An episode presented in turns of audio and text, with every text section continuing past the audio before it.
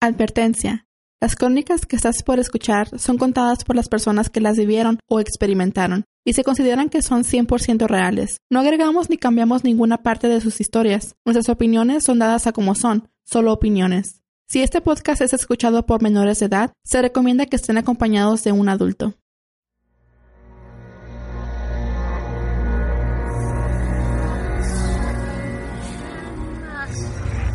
Desde que el hombre existe, se ha enfrentado con hechos sobrenaturales que desafiaban la ley de la vida y la sensibilidad de nuestro conocimiento. Ahora, estamos en el siglo XXI, pero todavía suceden esos eventos y muchos siguen sin explicación.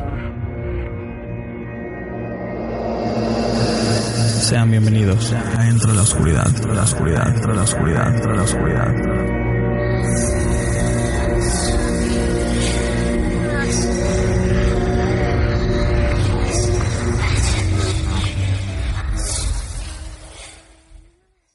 De todos los fantasmas, los fantasmas de nuestros amores pasados son los peores.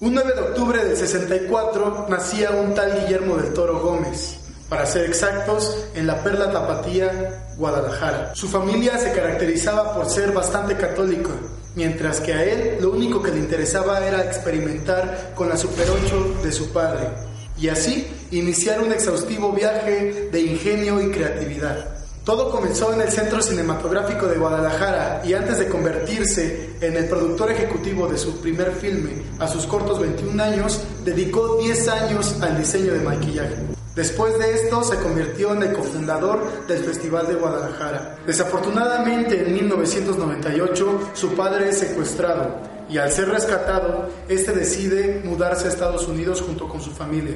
Algunos críticos opinan que esta decisión fue benéfica para el desarrollo cinematográfico del gordo. Su primer obra, titulada Doña Erlinda y su hijo, seguida de Mimic, afirmaban esta inclinación de Guillermo del Toro hacia el terror. Pero tal vez una de las películas que hizo que más personas lo voltearan a ver fue Blade 2, protagonizada por Wesley Snipes. A pesar de que esta contaba con menos presupuesto que su predecesora, tuvo una gran aceptación con el público y la crítica en general ya que justificaba el conflicto principal y no solo presentaba peleas con un alto nivel de acción.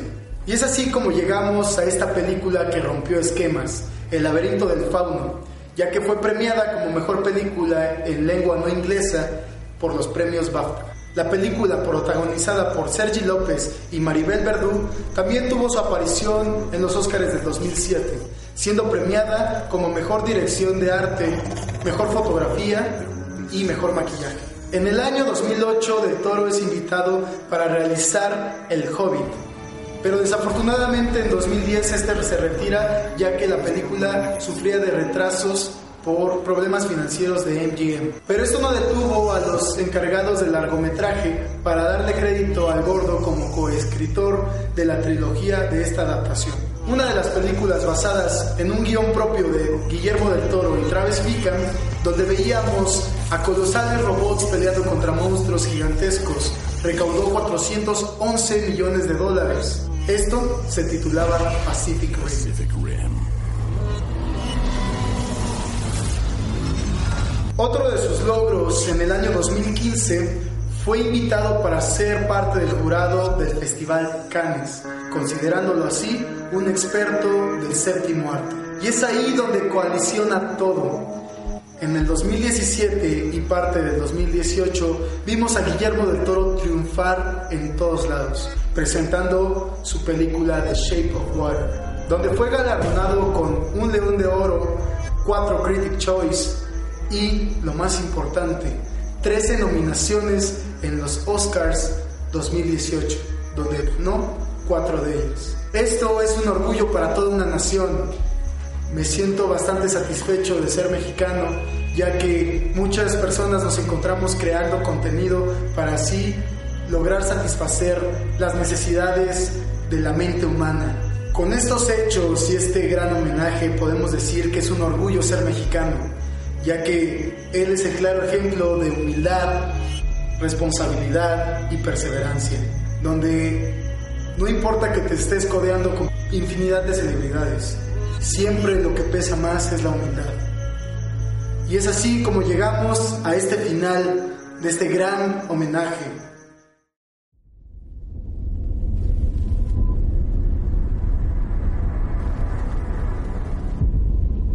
Hola, buenas noches a todos y bienvenidos a otro episodio de Entra la Oscuridad, donde nuestros grandes miedos se hacen realidad.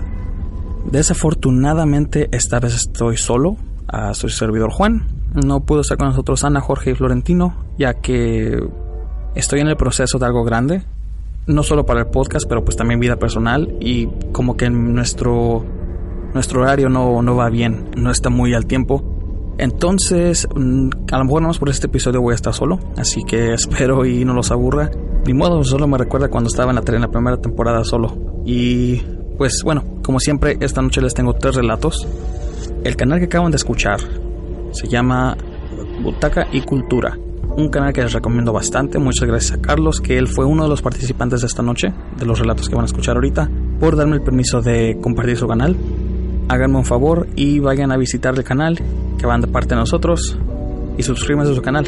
Es un canal que sí me gusta demasiado, habla mucho sobre la cultura pop, y pues lo que más me encanta son películas y todo ese tipo de cosas. Así que se lo recomiendo bastante. Y bueno, vamos a empezar la noche con nuestro primer relato, que nuestra participante se llama Monse, y es un relato que me gusta demasiado ya que habla, son dos relatos cortos sobre más o menos unas reflexiones. Escuchen.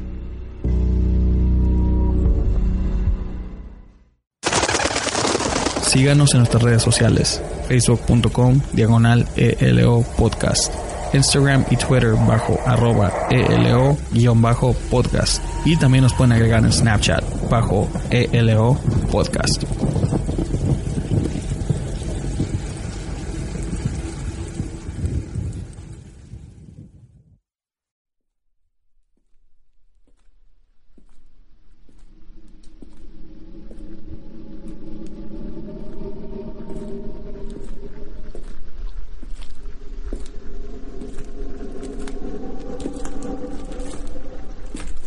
Y estamos de regreso en Entre la Oscuridad. Con nosotros tenemos a Monse. Monse, la dieta es tuya y adelante. Ok, pues yo tengo dos relatos que me gustaría contar eh, y que me hicieron pensar en qué hay después de la muerte o, o, en eso de las dimensiones y demás. Tengo otras historias que, que, que sí dan como más miedo, pero prefiero dejarlas como para otro día. este, estas historias que te voy a contar son más, digamos, como espirituales, como de reflexión. Y después de escuchar los dos relatos, si ustedes me pueden dar como su punto de vista, pues qué mejor, porque, este, no sé, me darían como, eh, sí, otra opinión de tal vez la que yo ya tengo. Pero bueno, eh, la primera le pasó a, mi tía, a mi tía abuela. Ella es una persona, bueno, yo la considero una persona muy, muy culta.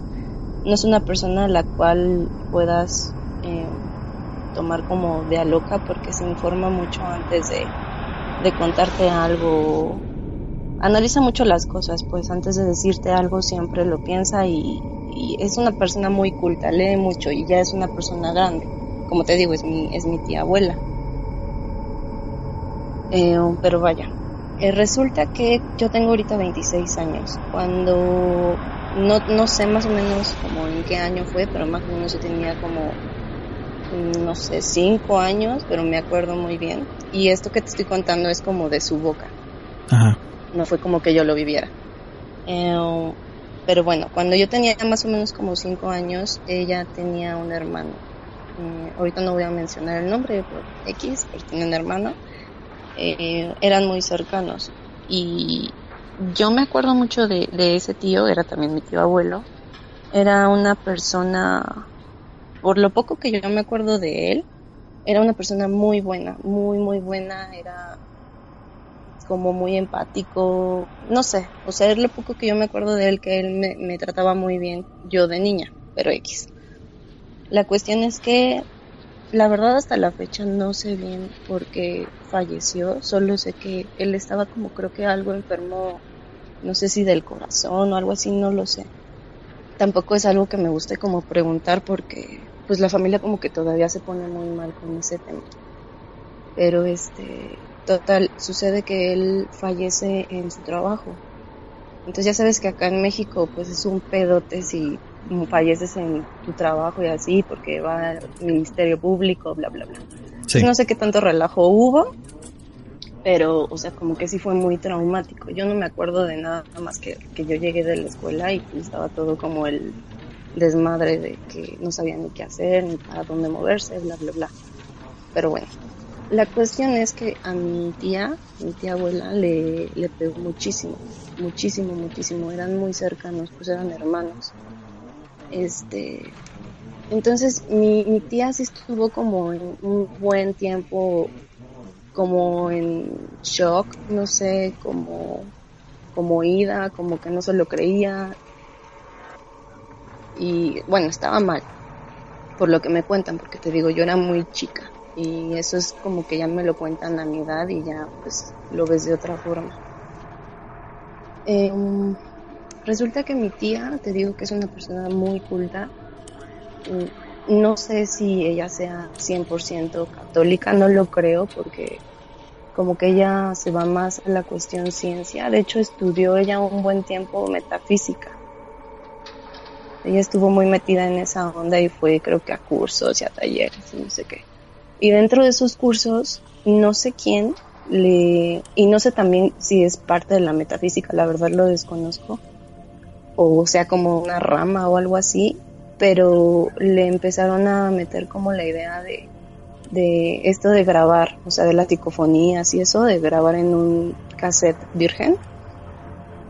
Y este, y por lo que me cuentan, mi, mi, tía lo intentó varias veces. Yo la verdad no las he escuchado porque yo sí soy como muy sensible y me sugestiono.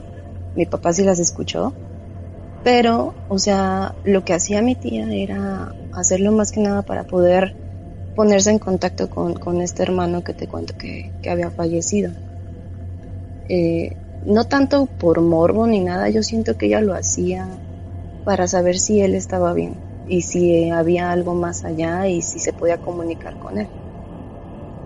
Total, me cuentan, digo que yo no lo he escuchado, pero creo muchísimo en lo que me dicen eh, los que la escucharon, que en uno de sus intentos ella hizo una pregunta no sé de cuánto tiempo o cuántos, cuántos minutos ella estaba haciendo este tipo de sesiones, pero lo que me cuentan es que ella hizo una pregunta hacia este hermano.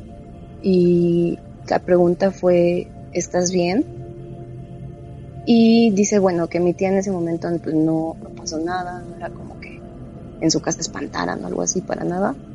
Pero ya analizando la, la cinta, me cuentan que cuando ella pregunta a él si estás bien, que se escucha te quiero mucho. Y dicen y perjuran y me juran que ese te quiero mucho es la voz de mi tío. Entonces, yo la verdad sí lo creo bastante porque, como te comento, o sea, mi tía es una persona muy seria, no es una persona que le gusta andar inventando cosas ni nada de esto, y mucho menos con pues alguien tan querido que fue como su hermano, ¿no? Y mi papá y varios familiares ya escucharon esta cinta y dicen que sí, que, que, es él, que es su voz. O sea, sí se escucha como, según ellos dicen, muy bajito y lo tienes que repetir y demás, pero se escucha una voz que es muy parecida a la de él, que dice, te quiero mucho. Entonces, esa es, es como la primera parte, ¿no? Ella estuvo, te digo, muy, muy, mucho tiempo como, como ida, como que no se lo creía. Y en ese lapso dicen que le pasó, le pasaron varias cosas. Yo no sé bien, pero de su boca me contó una experiencia que tuvo. Eh, ella antes vivía, se quedó prácticamente sola en la casa en donde vivía ella con su, con su papá, o sea, mi bisabuelo porque pues todos fallecieron, o sea, fue una racha en que falleció mi tío abuelo y como a los cuatro años falleció mi bisabuelo, entonces ella se quedó sola en esa casa. Era una casa, eh, bueno, creo que eso no tiene relevancia, o sea, la casa porque no espantaba ni nada en la casa, según yo, pero una casa de estos tipos que construyen mucho o que son muy viejitas en la Ciudad de México, que parecen vecindades, pero que en cada cuarto vive el tío, en otro cuarto la tía y así. Entonces ella tenía un cuartito, dice que ella estaba ahí, que siempre, casi siempre hablaba con, bueno, no casi siempre, pero pues de vez en cuando, como estaba ella ya sola, pues hablaba con mi tío, con su hermano fallecido. Entonces no sé si has visto estos eh, desodorantes que son de bolita. Sí. Que, que, o sea, solo se paran de una manera y de la otra manera tienen como ovalado. Sí, y se caen luego luego. sí. Ajá, ajá. Entonces dice ella que estaba pues hablando, no sé de qué, pero que le, le dijo algo a su hermano. La verdad, no sé qué, o sea, supongo que estaba hablando y dijo, ay, hermanita, no sé. Entonces que cuando ella volteó, o sea, se estaba arreglando y cuando volteó de nuevo al tocador, este, el desodorante que ella usaba, de esos viejitos que son así, te digo, de, como de bolita arriba, estaba parado, pero al revés. O sea, sabes que es casi imposible para un desodorante de ese tipo así. Sí. O sea, estaba parado y se quedó así, o sea, estaba parado, no se cayó ni nada y pues mi tía como que sí se sacó de onda y ya lo, lo agarró y lo, y lo puso de nuevo, pues como, como se tienen que poner, ¿no? Como no se cae. Pero esa fue una de las experiencias que dice que le, que le pasó. No sé si fue él. Eh, te digo, en esta casa no espantaba ni nada, no es como que he escuchado mucho que luego cuando fallece un familiar, este, las malas energías como que eh, fingen ser como el pariente fallecido para, pues para llamar la atención, ¿no? Pero no creo que haya sido el caso por lo mismo de que te digo que en esa casa no, no espantaba ni nada. Y, bueno, ese fue prácticamente el primer relato de, de lo que le pasó a mi tía abuela con lo de su, su hermano, mi tío abuelo. Y el segundo relato es prácticamente lo mismo, pero no está tan fuerte, solo es algo que, que a mí me gustaría que ustedes me dieran su opinión porque yo hasta la fecha no sé a qué se deba. No sé si sea algo psicológico o solo sean coincidencias o si tenga como alguna explicación lógica, pero eso me pasó a mí. Eh, cuando yo tenía como,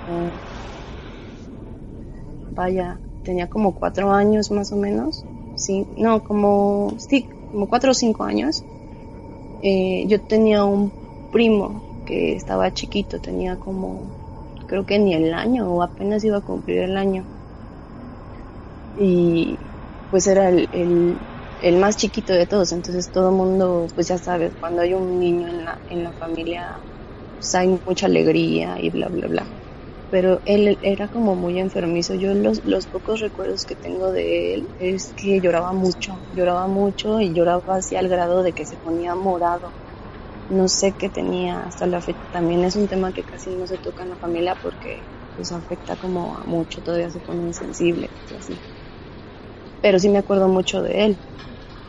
Este, recuerdo que mi mamá, mi papá y yo salimos de vacaciones eh, a Michoacán, porque allá también tenemos familia. Y de ahí nos fuimos a Cihuatanejo y ahí es pues mar abierto. Entonces yo, yo no sabía que, que, que, este, que el niño estaba enfermo, nunca, nunca supe. Te digo, son esas cosas que pasan cuando tú eres chiquita y pues, no sé si por la edad no te das cuenta de muchas cosas hasta que ya eres grande y te cuentan, preguntas. Pero yo no sabía que estaba como enfermo X. Resulta que mi papá dice que él se metió a nadar. Mi papá sabe nadar muy bien en mar abierto. Se metió a nadar y pues mi papá sabe cómo rebasar las olas sin problema, no le pasa nada por lo mismo de que sabe nadar muy bien.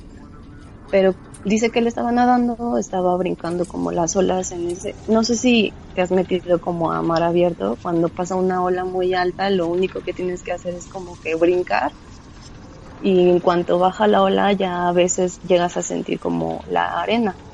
Sí. Pero ya así estaba mi papá, estaba así nadando, brincaba la ola y volvía todo normal.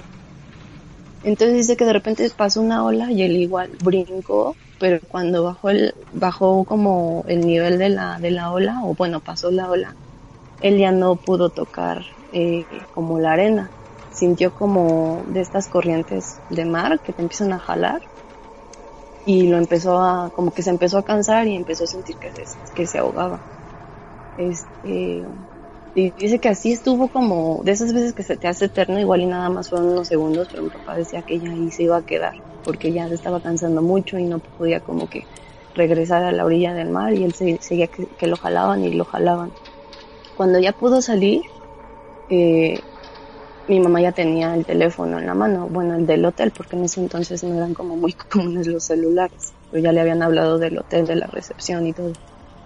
Y pues cuando mi papá toma la llamada, le dijeron que, que hace unos segundos, casi nada, había fallecido este niño, Alejandrito.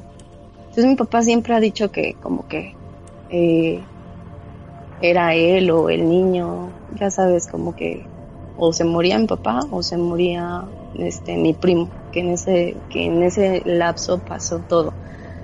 Pero total, lo que a mí me pasó es que yo me acuerdo que cuando fue el velorio, pues ves que aquí en México se acostumbra que pues contratas un velatorio, iba la familia y rezan y bla bla bla. Pues yo no entendía nada, pues estaba bien chiquita. Entonces me acuerdo mucho que, que mi tía abuela, la que te conté, me, acer me, me habló y me dijo, ¿quieres ver a tu primo? Y pues yo estaba chiquita, o sea, yo dije, no, este sí. Y me asomé y así, o sea, esas imágenes que no se te borran jamás de los o sea, me acuerdo que estaba así el ataúd súper chiquito, pues era un niño de un año menos, y que él estaba así blanco, blanco, blanco, con su ropón así como de los que les ponen para el bautizo, y tenía los labios morados, morados, morados. Y fue una imagen que a mí me impactó mucho, yo me acuerdo que pues, estaba chiquita y a esa edad no entiendes. Entonces me, me quedé así como de, ¿por qué está morado? ¿Por qué está todo así? Y me acuerdo perfectamente de esas cosas que no se te olvidan jamás, de un aroma muy particular como a, ay no sé, seguramente no, no van a como a saber, pero yo, yo siempre he dicho que es como, como a flor de panteón, como cuando vas al panteón después de noviembre aquí en México que todas las tumbas están atascadas de flores y el olor a flor como de cempasúchil, no sé, no sé cómo describir el aroma. Yo siempre he dicho que huele a flor de panteón, pero ese ese olor muy particular que, que, no lo puedo como comparar con algún otro, me llegó enseguida de que yo vi a, a este niño que te, que te cuento. Me llegó y ya, pues yo este, ya lo vi, como que sí me impactó, pero pues mis primos me hablaron y, seguimos jugando, ¿no? O sea, nosotros no fue como tan impactante porque estábamos pequeños. Pero en el transcurso de, del tiempo y de cómo yo fui creciendo, te digo que este aroma no es como un aroma que lo puedas encontrar en cualquier lugar porque es muy particular el que yo olí en ese momento. Este, y en el transcurso del tiempo en que yo he estado pues de mi vida, como he estado creciendo, me ha llegado varias veces ese aroma, pero en lugares en donde ni hay flores, ni hay un aromatizante tal vez, o una planta que pueda dar este aroma, o sea, no hay nada. O sea, puedo estar yo sentada viendo la tele y de repente me llega el aroma. Cuando estaba chica, o sea, después de esto, no sé, a los 10, 11 años, 8, me, me pasaba muy seguido que me llegaba este aroma. Muy seguido me este, quiero decir que, no sé, una vez cada seis meses o así, o sea, no muy recurrente, pero sí me llegaba a pasar. Y, y en cuanto lo olía yo me acordaba, yo decía, ay, huele como cuando miré a mi primo en, la, en, el ataúd. Pero ya cuando me pasó ya más grande, pues ya como que sí dices, ah cabrón, ¿cómo huele si no hay flores, si no hay entonces yo tal vez quise relacionarlo y siempre que me llega el aroma digo, ah, aquí está Alejandrito. Y es lo único que le digo, le digo, aquí estás Alejandrito. Y ya, se me va el aroma. Entonces, digo, esos son mis únicos dos relatos por ahora, porque tengo otros más, pero eh, esos son de, de mi abuela y me gustaría que ya como que me los volviera a contar para contarlos tal cual, o bien que ella se prestara como a hablar con, con ustedes para relatarlo de su boca, porque los de, los de ella sí están muy cañones, pero me gustaría que ella los contara, o bien que me los contara para contárselos bien. Pero esos son mis dos relatos. Esos son mis dos relatos, te digo. No son tanto de miedo, son más como de. de pensar. Sí, como de reflexión. ajá, exacto. Y como, y como te digo, a mí me gustaría que tal vez ustedes que son ajenos completamente, una vez que escuchen pues estos dos relatos, como que me den su posible opinión, bueno, sí, su opinión de qué podría haber sido, tanto en el de mi tía como en el mío, que el mío pues tal vez es puede haber sido una coincidencia y que yo no me diera cuenta y no sé, que exista algo que, que dé ese aroma y yo no me esté dando cuenta, pero te lo juro que han sido en lugares que, como te comento, ni hay flores, ni hay un aromatizante, ni hay alguien que entre con un perfume, o sea, no.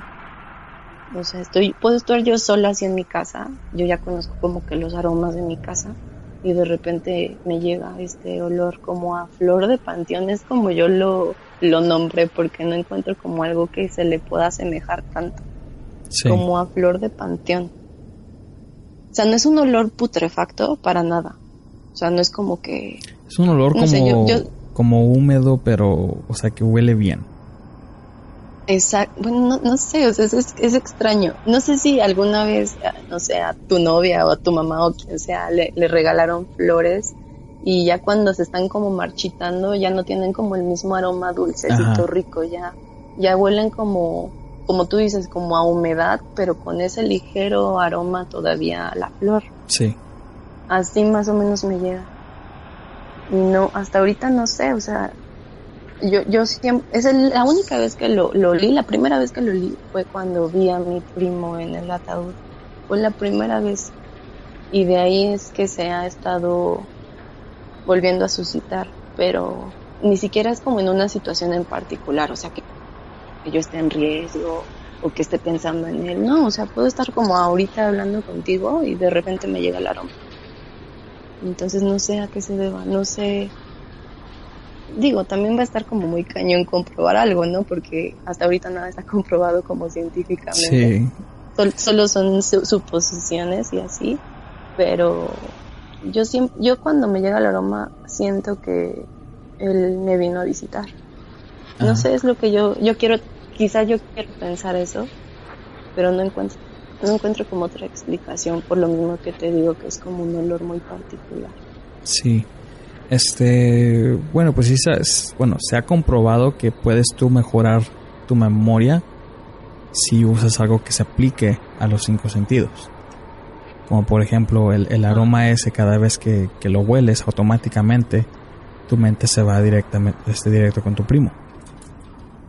Pero que ocurra ese olor así de la nada, entonces ya sí, ahí no, no sé, la verdad no sé, no sé cómo. No, pues la, la, verdad yo tampoco sé, por eso dije, bueno, les voy a compartir cómo se relato, porque tengo esa duda, igual y ellos, no sé, tienen o han escuchado un relato similar y les han dado alguna explicación, no sé, más lógica.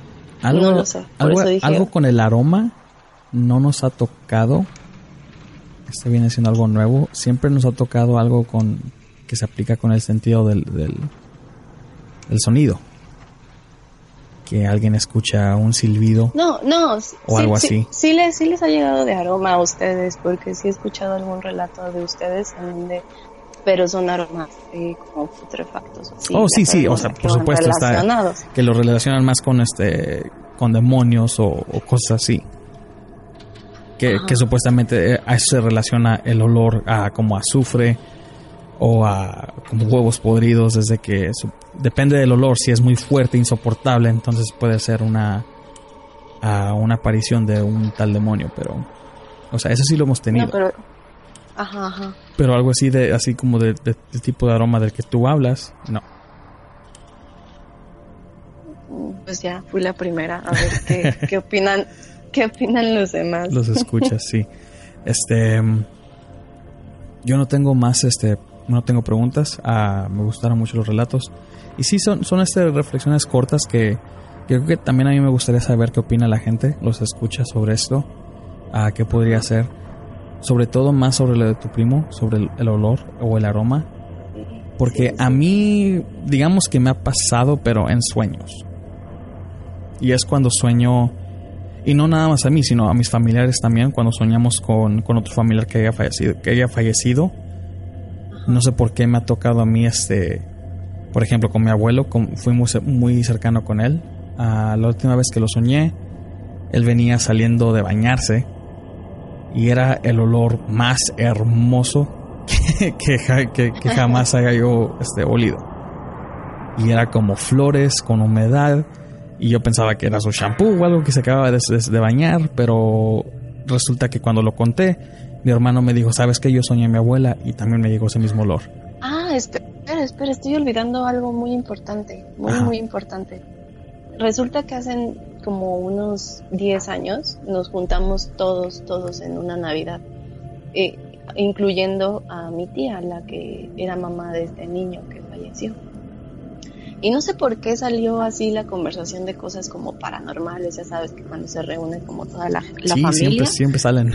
Pero no sé por qué salió ese tema de, de mi primo. Mi primo se llama, bueno, se llamaba Alejandro, bueno, todos le decíamos Alejandrito.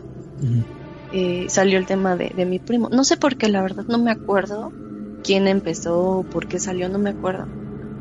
Pero a mí me sorprendió mucho cuando mi tía dijo, es que yo siento que todavía está conmigo porque hay veces que a mí me llega mucho un aroma muy dulce y cuando dijo eso yo dije, puta neta, o sea, a mí también me pasa y le dije, ¿en serio tía? ¿Cómo, cómo huele? Y me dijo, no, pues no sé, es como un aroma dulcecito, pero no lo sé describir. Y yo le dije, es que a mí me pasa lo mismo, pero a mí me ha pasado, pues no tan seguido, me ha pasado como lo que te digo, o sea, tal vez una vez cada seis meses o una vez cada dos meses, cada dos años, no lo sé, o sea, no es como algo muy seguido, pero sí me ha llegado a pasar en todo el trayecto de, de mi vida, desde que pasó hasta, hasta la fecha. Entonces, sí fue como, como de, ¿qué, qué onda? ¿Qué pasó ahí?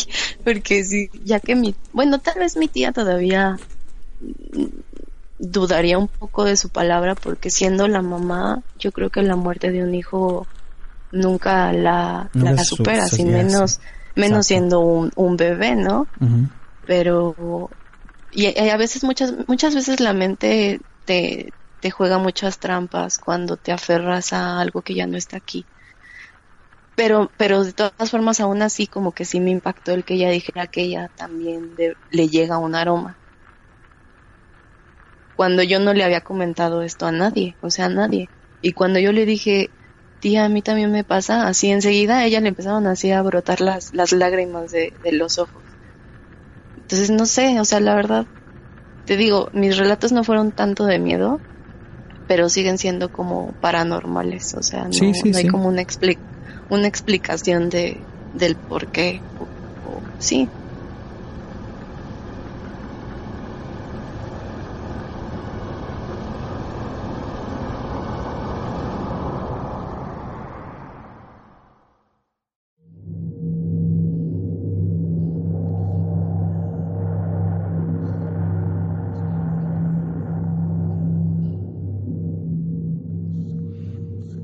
Fíjense que me hizo pensar mucho su reflexión sobre su primo fallecido, ya que, como lo comenté en ese relato, ha pasado algo igual pero en los sueños.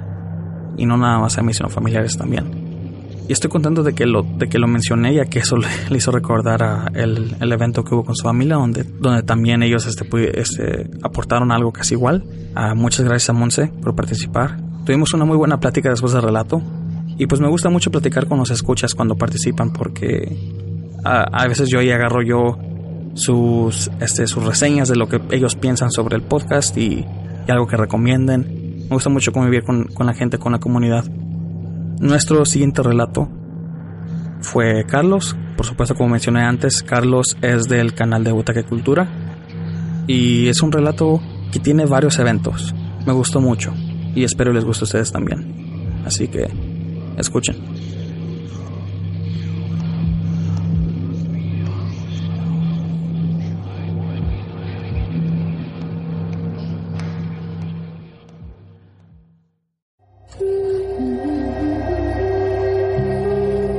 Les gustaría participar y contar su relato o experiencia en este podcast, pueden mandarnos un mensaje directo por cualquiera de nuestras redes sociales o un correo electrónico a entreloscuridad.gmail.com.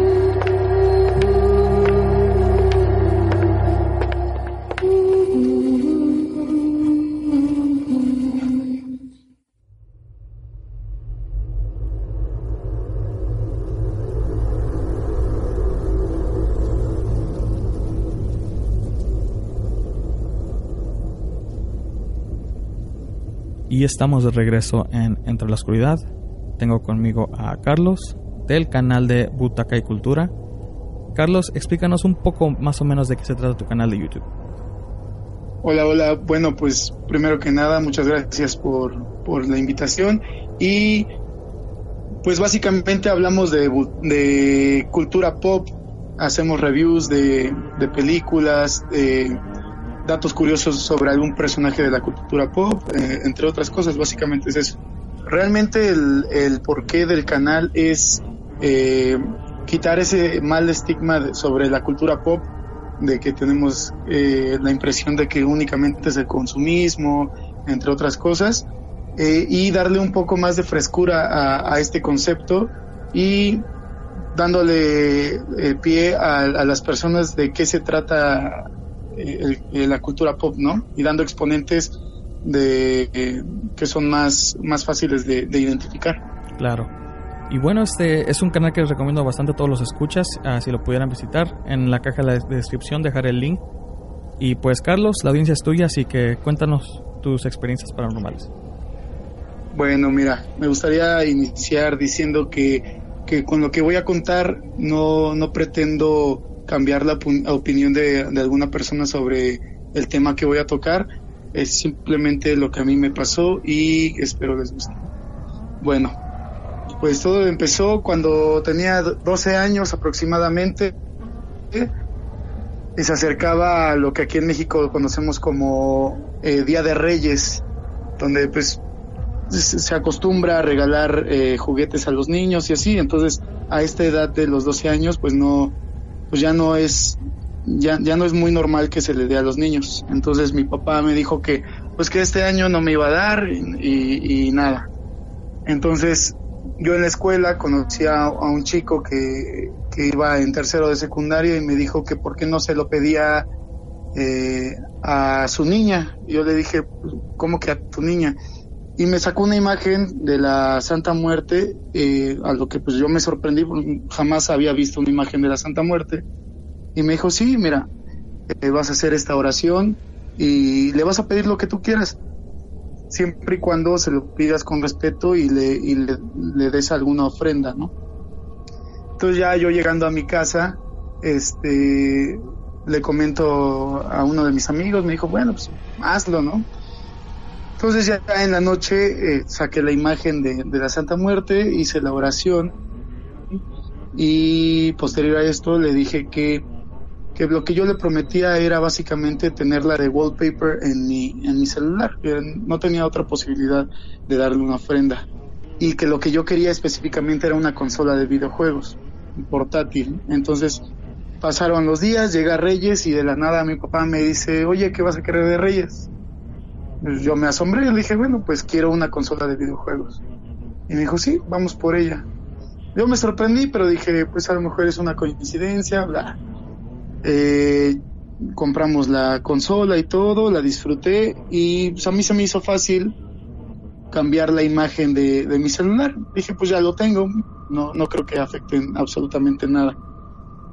Después de esto, eh, como a los cinco días aproximadamente de que yo quito la imagen de, mi celular, me roban la consola de videojuegos. Pero yo volví a pensar que era una coincidencia y bueno, seguí con mi vida, ¿no? Posterior a esto, no sé, un mes, dos meses, eh, llego a casa de una de mis tías, paso la noche en su casa y sueño algo bastante peculiar.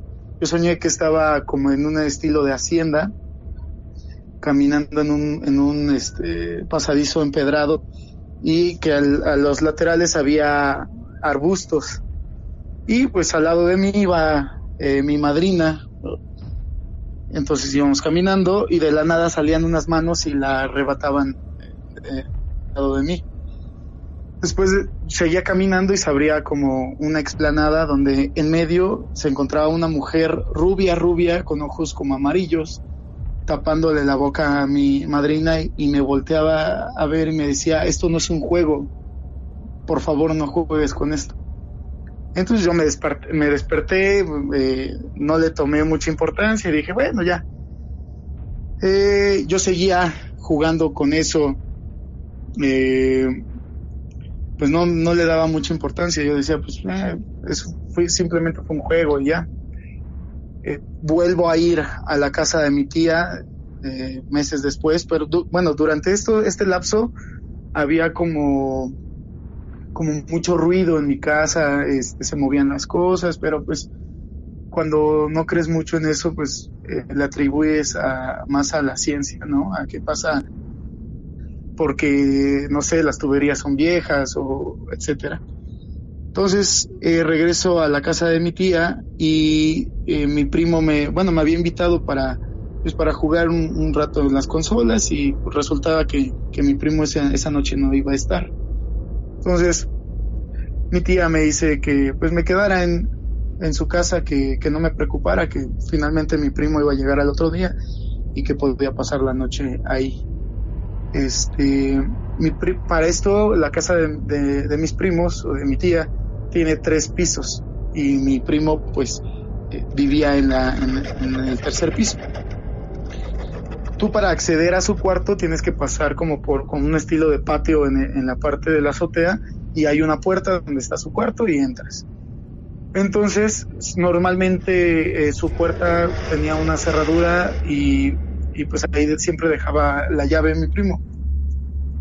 Entonces yo por haberme hecho la mala obra de que que no había, que no iba a estar en su casa esos días, pues yo decidí quitar la llave por si llegaba eh, en la noche, pues no pudiese entrar. Entro al cuarto y pues empiezo a revisar mi celular y estaba ya eh, a punto de dormir cuando escucho que forcejean la puerta. Eh, yo no, yo no lo atribuía a nada paranormal, dije, bueno, ya llegó mi primo y lo único que quiere es intentar abrir la puerta a posterior a esto, pues al lado de la, de la, de la puerta hay una ventana gigante.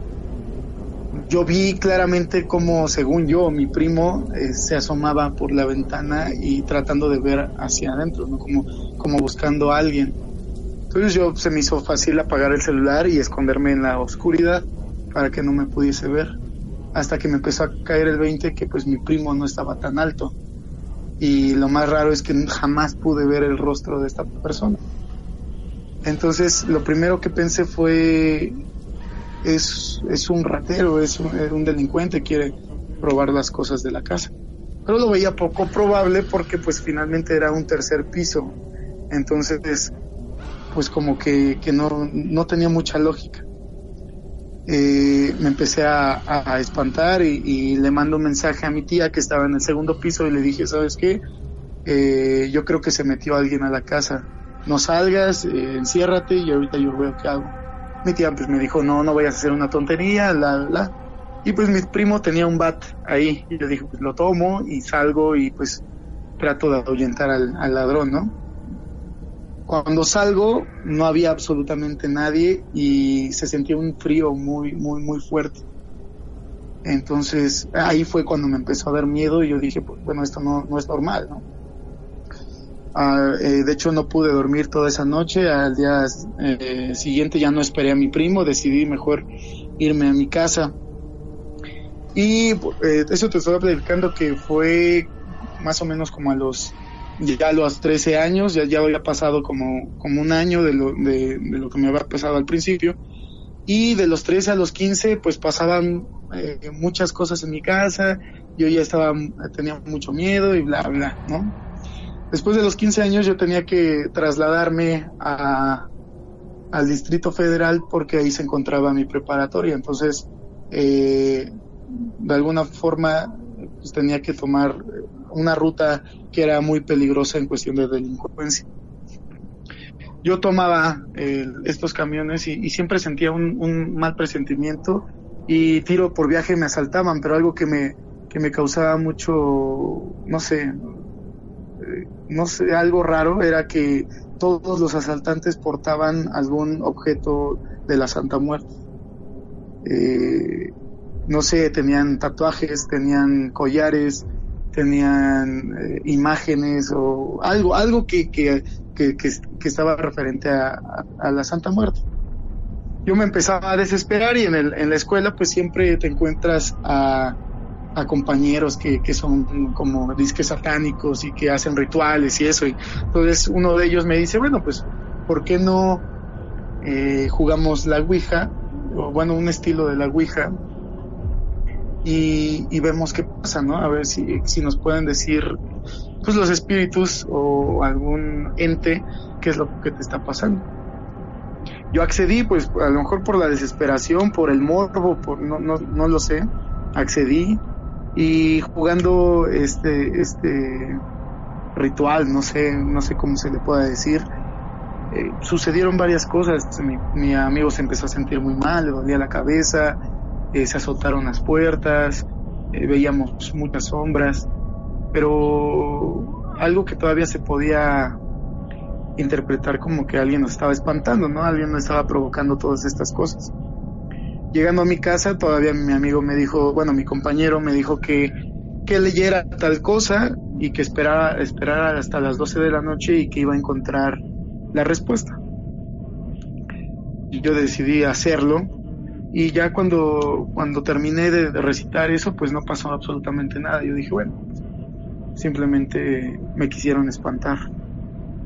Después decidí acostarme y traía audífonos puestos para escuchar música en lo que, en lo que me quedaba dormido y yo claramente sentí como me retiraron los audífonos.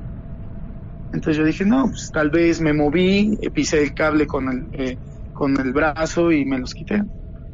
Entonces de esas veces que te estás quedando dormido pero que sigues consciente, yo sentí como me tomaron de los tobillos y me alzaron eh, demasiado, o sea, me jalaron los pies y luego me alzaron y lo, único que hice fue este, despertar y gritar mamá, ¿no? no pude dormir toda esa noche, se escuchaban que me tocaban la puerta, veía sombras, este, escuchaba que me susurraban, entre otras cosas, ¿no? Yo, ya me empezaba a desesperar, me estaba dando muchísimo miedo, no sabía eh, cómo reaccionar, si al salir de mi cuarto iba a pasar algo, si al avisarle a mi mamá, este, mi mamá iba a eh, estar peor, o no lo sé. Amaneció y cuando me encuentro a mi mamá, bueno, saliendo de mi cuarto, me dice, oye, eh, ¿sí pudiste dormir? Le digo, ¿por qué? Me dice, es que yo soñé que que algo me perseguía y que en el sueño yo intentaba eh, colgar un crucifijo y se caía y lo trataba de poner y se caía y así, ¿no? Pues lo único que ocasionó con eso que me dijera, pues era espantarme más, ¿no? Después llega mi papá y me dice, oye, ¿pudiste dormir anoche? ¿Y por qué estuviste saliendo de tu cuarto? Yo, este, lo único que hice fue preguntarle por qué, ¿no? Él me dijo que, que primero sintió como cuando se sube el muerto, que alguien estaba sentado en su cadera y que no podía este, levantarse o incorporarse. Entonces su vista, lo único que lograba ver era el pasillo donde eh, llegas a mi cuarto y que claramente él vio como abrieron la puerta de mi cuarto, como alguien se metió Pasaron 10, 15 minutos y él observó cómo esa misma persona salió otra vez de mi cuarto y cerró la puerta. Eh, mi papá me estuvo diciendo que no lo estuviera espantando, que mejor le dijera que había sido yo, que había salido por agua o algo. A lo que yo le dije que pues no, que, que no, que no había salido y que inclusive me había pasado, que me habían jalado los pies. Mi papá es muy católico, de hecho tomó, estuvo un tiempo estudiando para ser sacerdote antes de conocer a mi mamá y, no terminó, pero él de hecho puede dar cátedra sobre eh, la religión católica. Entonces él me dijo, ¿sabes qué? Te voy a dar esta imagen, es la, imagen de San Benito. Se supone que este santo, en, el tiempo que que él estuvo vivo, eh, combatía eh, haciendo exorcismo a nombre de la Iglesia Católica, etc, etc. Entonces yo lo que hice inconscientemente fue pegar esa imagen en mi puerta, eh, recitar la, bueno, orar la, la oración de, San Benito y, esperar a ver qué pasaba. ¿no? Pero chistoso que mientras hacía la oración, únicamente estaba mi hermana y yo en, en, en la casa y se abrió la regadera del baño.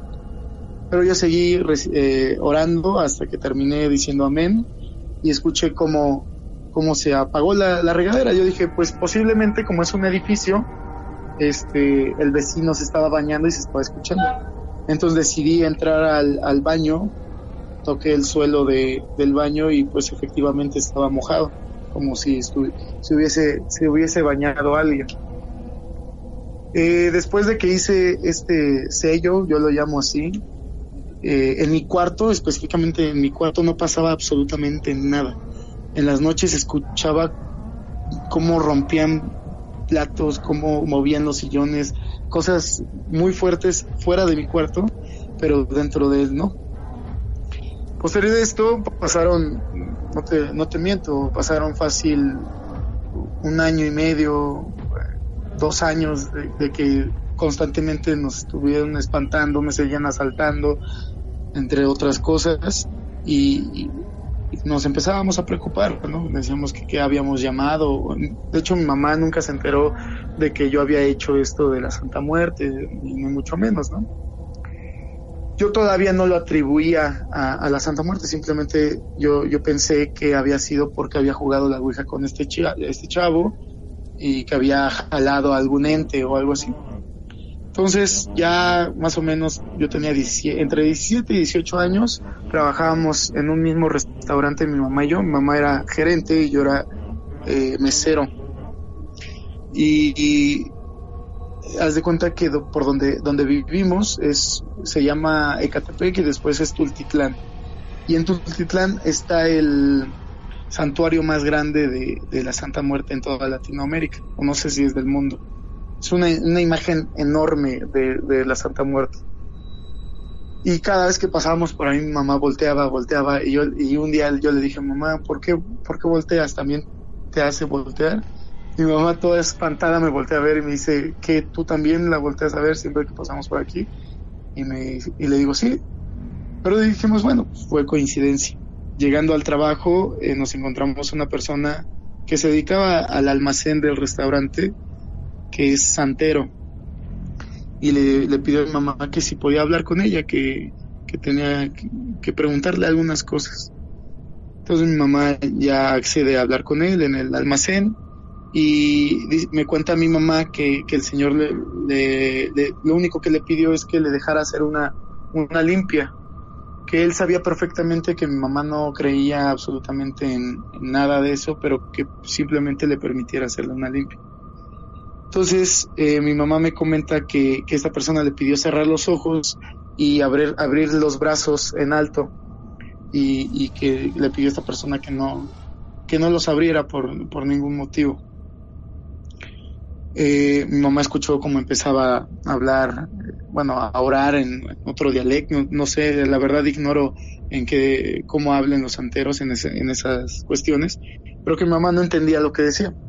Hasta que al final eh, mamá dice que sentía cómo le estaban apretando de las manos, como si no la quisieran dejar ir, y que el tipo este estaba diciendo, eh, eh, si ella no cree en ti, déjala por favor, mi niña, no, no, por favor déjala en paz, ella no cree en ti y bla, bla.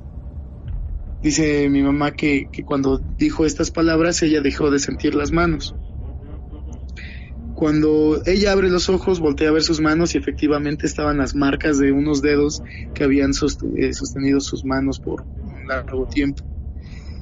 Eh, y enseguida de eso, este señor le pregunta que si mi mamá creía en la Santa Muerte. Y mi mamá le dijo, no, pues no, la verdad es que no sé si exista o si, o si no, pero la verdad es que yo le tengo mucho respeto, pero pues no creo en ella. Dijo, es que ella pide por tu hijo y por tu mamá. Eh, no sé por qué, pero ella quiere, quiere estar con tu hijo. Eh, mi mamá sale toda pálida del, almacén y me, me cuenta y todo, pues lo único que, provocó al contarme fue pues asustarme más, ¿no? Después de esto, eh, pasaba, pasaban varias cosas. Eh, me, encontraba, eh, tenía la fortuna de encontrar muchas personas, no sé si llamarlas mediums o, charlatanes para algunas otras personas, pero siempre me decían lo mismo, que yo traía a la Santa Muerte conmigo, siempre, siempre, que traía una, una vibra muy fuerte que la, que la atribuían a ella porque pues era muy específica. Que, que, tuviera mucho cuidado, que no, que no fuera irrespetuoso, que, que ella me podía traer muchas cosas buenas, pero que también me podía traer cosas malas. Hasta que un día una tía eh, me dice, oye Charlie, ¿tú crees en la Santa Muerte? La, misma pregunta que me habían hecho demasiadas personas, a lo que yo le, respondo que sí, que, que, ahora sí ya creía e, en ella, ¿no? Después de todo lo que me había pasado, pues que era inevitable creer en ella, que eran muchísimas coincidencias que, no era posible que, no fuera cierto. Y ella ya me dijo, mira, yo lo que te, te recomiendo es que tomes un vaso de agua, tomes una imagen de ella y le pidas una disculpa, que te pongas en paz con ella y que no le pidas nada, no le prometas nada para no volver a caer en lo mismo. Bueno, yo decidí hacerlo y dije, bueno, no, no, no tengo nada que perder, ¿no? Después de todo esto que me está pasando, pues no tengo nada que perder. Lo hice y muy chistoso después de que lo hago, eh, yo no tenía trabajo en ese entonces, me hablan de un trabajo y, voy y me contratan y eso. Yo dije, bueno, puede ser otra coincidencia, ¿no? Pasa el tiempo y yo vuelvo a caer en lo mismo, le pido algo y le puse agua, le puse cigarros, le puse todo lo que le había prometido y todo iba muy bien, me iba muy bien el trabajo, estaba ganando muchísimo dinero, eh, pues estaba muy bien. Hasta que otra vez, por, no sé, por si por tontería o no lo sé, pero lo dejé de, hacer nuevamente. Y una de mis amigas de la universidad me habla, me dice, quiero hablar contigo. Bueno, va. Yo no sabía que esta persona era santera eh, de, bueno, esta persona conocida de la universidad que era, que era santera. Me dice, mira, es que mi mamá te estuvo observando y me dijo que tuvieras mucho cuidado porque, porque estabas atrayendo muchas cosas malas. Le dije, bueno, nada que no me haya dicho otra persona, después de todo lo que he pasado, pues no me da miedo, ¿no? Y este pasa el tiempo, yo estoy estando en este trabajo, decido ya no ponerle nada a la Santa Muerte y, me caigo, bueno, me accidenté en la moto eh, donde casi me rompo la rodilla, eh, mi familia se empezó a enfermar, eh, casi pierdo mi trabajo, cosas, o sea, una cosa tras otra. Y de la nada, cuando ya estaba todo explotando, me habla una amiga, bueno, esta amiga, que te repito es santera, y llorando me dice, Charlie, ¿qué hiciste? ¿Qué hiciste? Y él dije, ¿por qué? Pues nada, me está yendo algo mal, pero ¿por qué? Es que te soñé eh, que estabas, que, me llorabas al pie de mi cama y que me, decías que por favor le pusiera agua a, la Santa Muerte, que la, que la habías regado, que, que, que, que lo habías dejado de hacer, que por favor lo hiciera yo. Yo lo primero que, al escuchar esas palabras, pues me, me, paralicé, ¿no? dije, pues ya es mucha coincidencia que esto pase, ¿no? Que me esté accidentando, que tal, tal, tal cosa, y pues peor aún que no haya aprendido de la primera vez, ¿no? Eh, eh, posterior a esto, pues ya yo decidí eh, ya no ponerle nada, absolutamente nada, y aguantar, aguantar, ¿no? Que en algún momento pues tiene que terminar esto. La volví a soñar de la misma forma que, que cuando niño, y eso fue lo que más me dio miedo, ¿no? Volverme a encontrar con la misma, el mismo personaje en un sueño y que me dijera que, que estaba muy decepcionada de mí, que, que ella no creía por qué había hecho eso, que ahora me atuviera las consecuencias. Eh, después de esto fallece una de mis tías. Le detectaron cáncer muy, tardemente y murió a los pocos días de habérselo detectado. Eso, no sé, a lo mejor para las personas que no, que no creen en, esto, pues pueden eh, decirme que soy un tonto, que, cómo puedo creer que, esto haya pasado a, raíz de, de, de lo que yo hice. Pero forma más, toma más fuerza esto en, creerlo porque era mi tía la que aparecía en los sueños, la que siempre me quitaban, mi tía que siempre me estuvo diciendo que me pusiera en paz con ella. Eh, no sé, creo que, que esa coincidencia no, nunca pude con ella, no, no puedo con ella, ¿no? Es ahí donde yo, yo creí fielmente que sí existe este ser no sé si sea bueno, no sé si sea malo,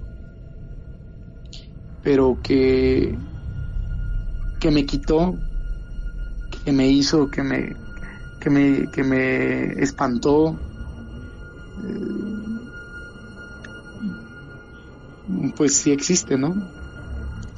El, el simple hecho de, de acostarte en la noche y no querer tener la luz apagada por miedo de que pasara algo, el simple hecho de, de, ya ni siquiera compartirle a nadie sobre esto, pues te hace pensar diferente, ¿no?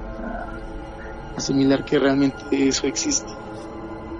Y pues actualmente, a, raíz de, que pasó todo esto, eh, no, no dejaron de pasarme cosas raras, de tocarme a la puerta, de, por ejemplo, a mi primo su, tuvo una bebé y falleció su bebé.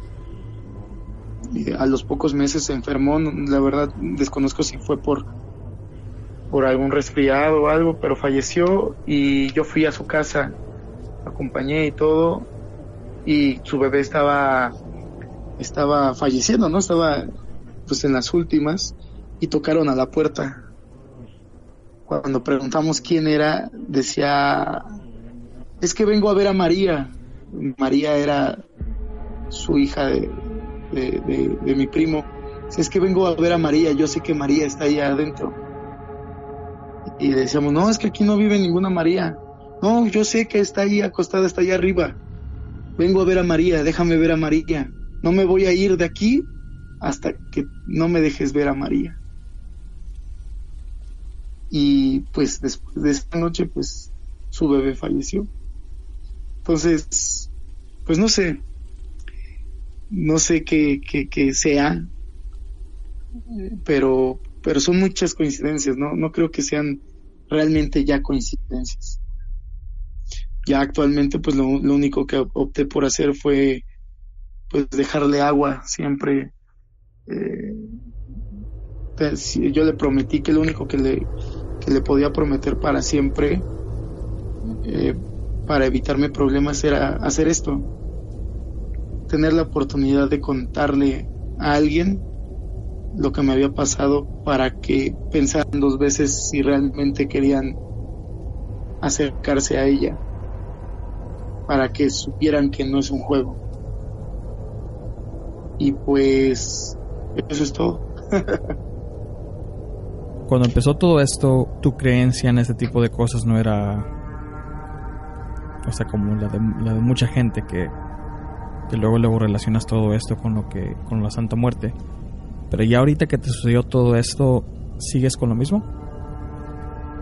No, pues eh, yo creo que desde las primeras eh, las primeras experiencias creí que pues que sí hay algo más, ¿no? Y específicamente que sí existe la Santa Muerte.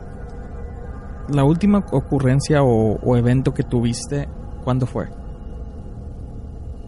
Fue hace mm, como seis meses.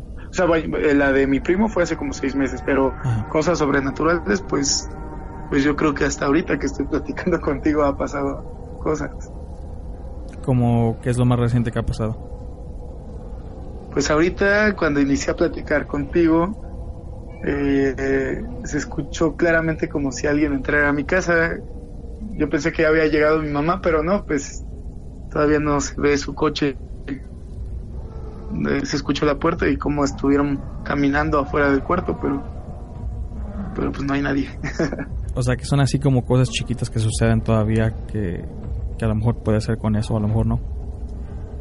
Exactamente, mira, yo no puedo, yo no puedo atribuirle al 100% lo de la Santa Muerte porque pues también hubo un evento que yo creo que pudo desatar otras cosas que fue cuando, cuando jugué la Ouija, ¿no? Entonces, también eh, yo creo que aparte de la Santa Muerte, pues puede que sea otra cosa que esté aquí. ¿Todavía sigues en contacto con, con, tu amiga que es este Santera? Sí, sí, sí, este, de hecho, periódicamente me manda mensaje para saber si estoy bien y para saber si no me ha pasado nada, porque pues no sé si, si sepas cómo funciona su, su religión, pero ellas, ellos cargan con, con muertos que les dicen cosas y etc. Entonces me dice que, que, que su muerto pregunta por mí. Sí. Entonces eso se me hace bastante raro.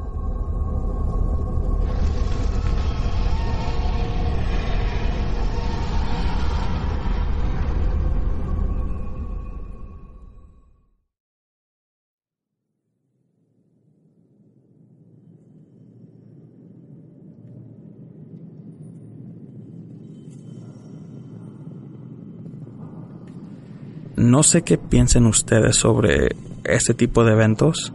a lo mejor puede ser un tipo de brujería o la adoración a la Santa Muerte. Cada, cada persona que sea seguidora lo hace por diferentes razones. Por supuesto lo dejo a, se lo dejo a ustedes para que ustedes vean, este, piensen sus propias conclusiones. Déjenos saber en la caja de comentarios o en su canal de Butaca y Cultura. Déjenos saber lo que piensan sobre su relato, si les gustó, a, cualquier otra cosa que quieran aportar, también por supuesto aquí vamos a estar. Me gustó mucho que participó y, y bueno, para acabar la noche, nuestro último relato lo mandó Francisco.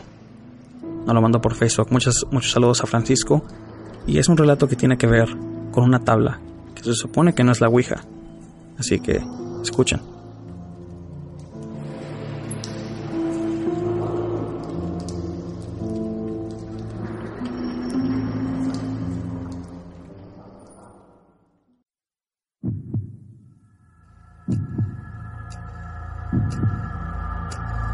Si les gustaría patrocinarnos, pueden aportar a este proyecto en nuestra página de patreon.com diagonal ELO podcast. Tenemos diferentes opciones para su conveniencia económica. Cualquier cantidad es bien recibida y agradecida.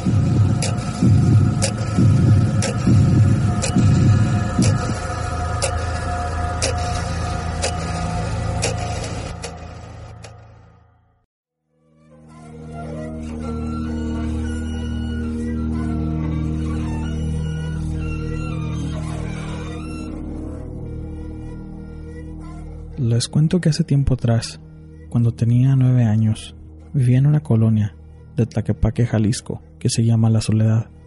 Recuerdo que el 31 de octubre, Halloween, muchos niños nos reuníamos para disfrazarnos y pedir dulces. Toda la colonia eran departamentos que se conectaban por medio de escaleras y había también hacia los lados. Para esto les cuento que unos días antes mis amigos y yo nos habíamos encontrado un tablero el cual tenía un pentagrama en medio. Todos inocentes pensamos que era algún tipo de Ouija, y pues nos juntamos debajo de unas escaleras por las cuales subían al segundo piso, porque ahí nadie nos molestaba. Recuerdo que compramos unas velas y les pusimos en cada punto del pentagrama y hacíamos preguntas, como si alguien había muerto ahí, que si había algún espíritu, cosas por el estilo. Pero no pasaba nada, hasta que un amigo tuvo la idea de jugar con ella, tipo como el Charlie Charlie, y comenzó a funcionar cuando preguntábamos algo.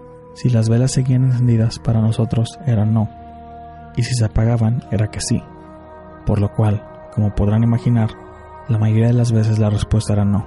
Sin embargo, recuerdo muy bien que sí respondió a estas preguntas. Que alguien había muerto ahí, que uno de mis amigos viviría mucho tiempo y otro que sí tendría un hermano. Para esto, a pesar de que casi siempre la respuesta era no, pasábamos horas ahí preguntando cosas. Una vez me la llevé a la escuela y recuerdo muy bien que en recreo un maestro no las quitó y le hizo un berrinche como nunca. Incluso le dio un cabezazo, razón por la cual se quedó a esperar a mi mamá. Después de la escuela, mientras él hablaba con mi mamá, me dieron ganas de ir al baño. Más recuerdo que cuando vi las puertas abiertas, las cuales eran de acero, la última del fondo comenzó a balancearse. Yo sentí un miedo tremendo y comencé a sentir como si un hoyo comenzara a abrirse en mi estómago. Mi cabello se erizó y me fui corriendo. El maestro me regresó el tablero, pues le dije que este no era mío, que era de un amigo. Mi mamá se fue muy enojada con los papás de uno de mis amigos. Pero la realidad es que sus papás vivían en una familia disfuncional, por lo que no le dieron mucha importancia. Desde ese día me empezó a dar mucho miedo la oscuridad. Tenía sueños donde algo, no sé qué, me perseguía y siempre estaba a punto de atraparme. Mis amigos siguieron jugando, pero yo les decía que yo no lo haría y que era algo malo, pero pronto esto cambiaría. Retomando el inicio de mi historia, estos dos amigos, mi sobrino y yo, salimos a pedir dulces. Y en una de esas nos tocó subir al último piso de uno de ellos que era de cuatro pisos. Cuando subimos al último, recuerdo muy bien que la luz estaba prendida y en cuanto tocamos se apagó la luz, que salía de dentro de la casa por debajo de la puerta, y la luz de afuera comenzó a parpadear. Enseguida comenzaron a golpear la puerta desde adentro. Todos nos salimos corriendo. Para este punto ya éramos más niños. Después de eso todo se tranquilizó, pero cuando ya nos íbamos a nuestro departamento, como les comenté, los departamentos están conectados por unas escaleras, y cuando pasábamos por ahí, yo caminaba pegado a una de las bardas, cuando de repente Sentí que algo me abrazó y me empezó a jalar hacia la pared. Yo grité y mi sobrino no me soltó, pero vi su cara de susto. Él ahorita dice que no recuerda nada. Pero él y otro niño me jalaron hasta que sentí que me soltó. Al día siguiente decidimos deshacernos de esa tabla y sabía que no sería fácil, pero una de las abuelitas de otro sobrino se dedicaba a hacer ritos, pues es creyente de la Santa Muerte y ella nos dijo que ese tipo de cosas era mejor quemarlas, hacer algún tipo de oración, de liberación y enterrarla. Eso fue lo que hicimos. Pero después de eso, no podía dormir nada. Sentía temor a cada instante, incluso de día lloraba mientras dormía, y mi mamá no sabía por qué.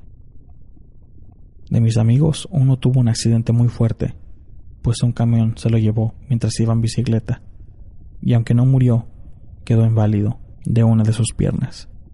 Otro, su mamá que estaba embarazada perdió el bebé, y pues yo, desde ese entonces, seguía con mi terror. De repente escuchaba que alguien me susurraba y me decía, hey, voltea, ven para acá. Incluso cuando me cambié de casa, tenía que pasar un sembradío para llegar a la escuela. Y me gustaba irme caminando. Mientras lo hacía algunas veces escuchaba que desde ahí me hablaban. Me regresaban a mi casa corriendo, a esperar el camión. A veces, mientras estaba en la computadora haciendo mi tarea, podía ver como si algo se asomara por el marco de mi puerta. Fueron años donde de repente me sentí muy bien y de repente me daba mucha tristeza todo esto pasó hasta que con mi novia actual, de la cual su familia es muy creyente, me empezó a meter bastante a cosas de la iglesia. Una vez en una celebración, una señora llegó y me regaló una medalla de San Benito, la cual mi novia la llevó a bendecir. Y desde entonces me siento mejor. Todo mejoró, aunque a veces, cuando me siento triste, puedo sentir otra vez este tipo de sensaciones. Como algo extraño, un día jugando a hacer carreteras, se nos ocurrió comenzar a hacer un pozo y ver hasta dónde llegábamos. Cosas de niños. Y mientras lo hacíamos, empezamos a encontrar cosas personales como peines, blusas, unos juguetes ya viejos, como carritos, monitos y unas hojas de cuadernos rotas. Jamás supe si algo tenía que ver con que nos encontráramos ese tablero.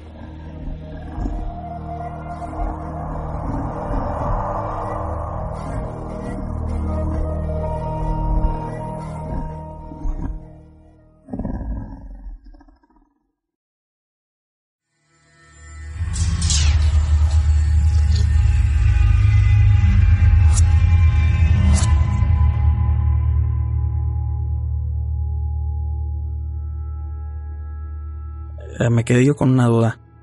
¿Qué, tabla será esta? No sé, o sea, no, no es una Ouija, por supuesto. Se juega de manera diferente a como ellos la jugaron. Y de niños, ¿eh? Muy atrevidos. Ah, es algo que no haría yo, creo.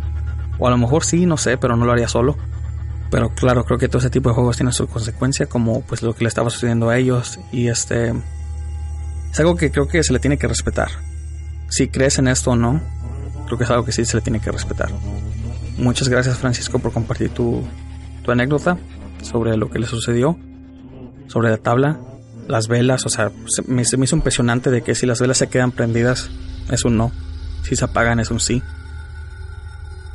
Y pues perdón si no hemos estado muy activos como hemos querido.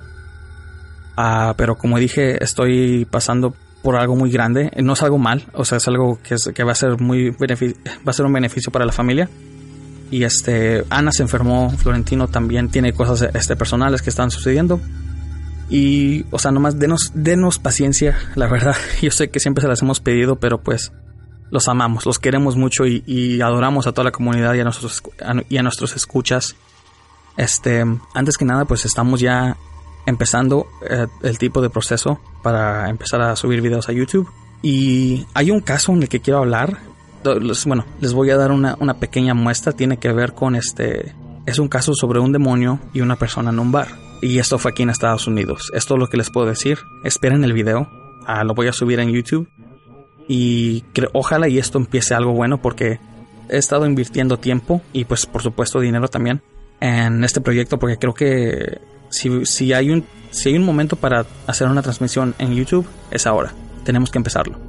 Y, es, y les pido a todos los escuchas su ayuda.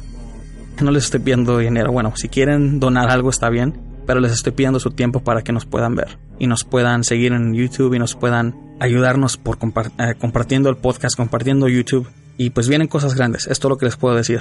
Es algo de que tienen que esperar y, como les dije, paciencia, pero va a valer la pena. Esta noche estuvo con ustedes su servidor, Juan, y espero que tengan una muy buena noche.